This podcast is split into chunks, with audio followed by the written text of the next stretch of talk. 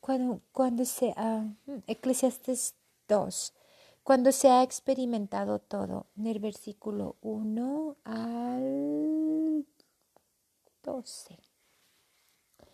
Me dije, vamos, encontremos la alegría y que yo pruebe la felicidad, pero eso también no es más que un viento. Acabé diciendo la risa, una estupidez. La alegría, ¿para qué? Pues en mi búsqueda de la sabiduría me había entregado a los placeres del vino. Quería vivir la experiencia de la locura para saber el fin, lo que conviene a los hombres que hagan bajo el cielo. Durante los contados días de su vida, emprendí grandes obras, me edifiqué casas, me planté viñas, me arreglé jardines y huertos, planté allí todos los árboles frutales, me hice cavar cisternas para regar mis plantaciones. Compré esclavos, hombres y mujeres, y otros me nacieron de mi casa. Tuve rebaños de ganado mayor y de ganado menor, mucho más que cualquier antes de mí en Jerusalén. Amontoné el oro y la plata, todas las riquezas que me venían de los reyes y de las provincias. Tuve cantantes, coristas, y lo que más deleita al hombre, mujeres, muchas mujeres. Llegué a ser grande, superé a todos los que me habían precedido en Jerusalén, y mi sabiduría no me abandonaba. Todo lo que mis ojos deseaban me lo concedí.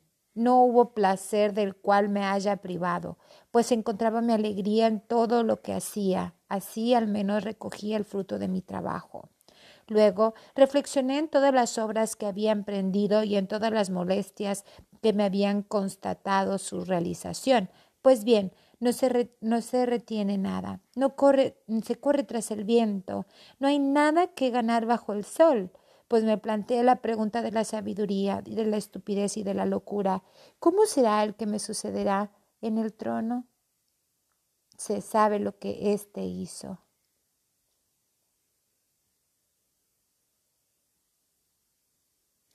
Todo se nos escapa y se nos escapará del versículo 13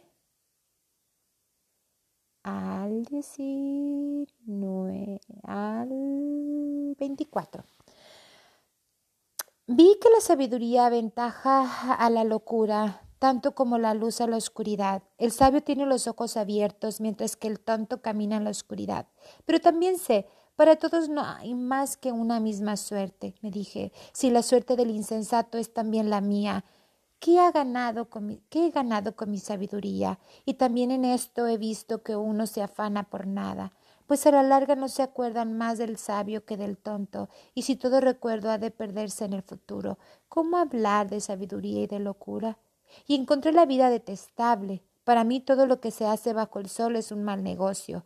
Todo se nos escapa, se corre tras el viento. Me puse a detestar todas las molestias que me había dado bajo el sol, puesto que debo dejarlo todo en lo que vendrá después de mí.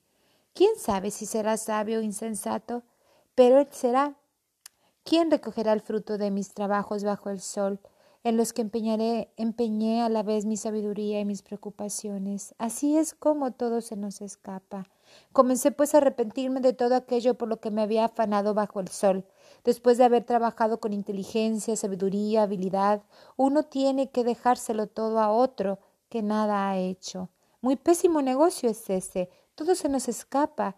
¿Cómo gozará el hombre de todo aquello por lo cual ha trabajado bajo el sol en medio de tantas fatigas y preocupaciones? Pues todos sus días han sido penosos y tal punto que perdía el sueño y aún de noche su corazón no descansaba. Eso es algo que no tiene sentido. Lo único que el hombre puede esperar es comer, beber y pasarlo bien. Pero he visto que también en eso está la mano de Dios. ¿Quién puede comer o beber si no es gracias a Él?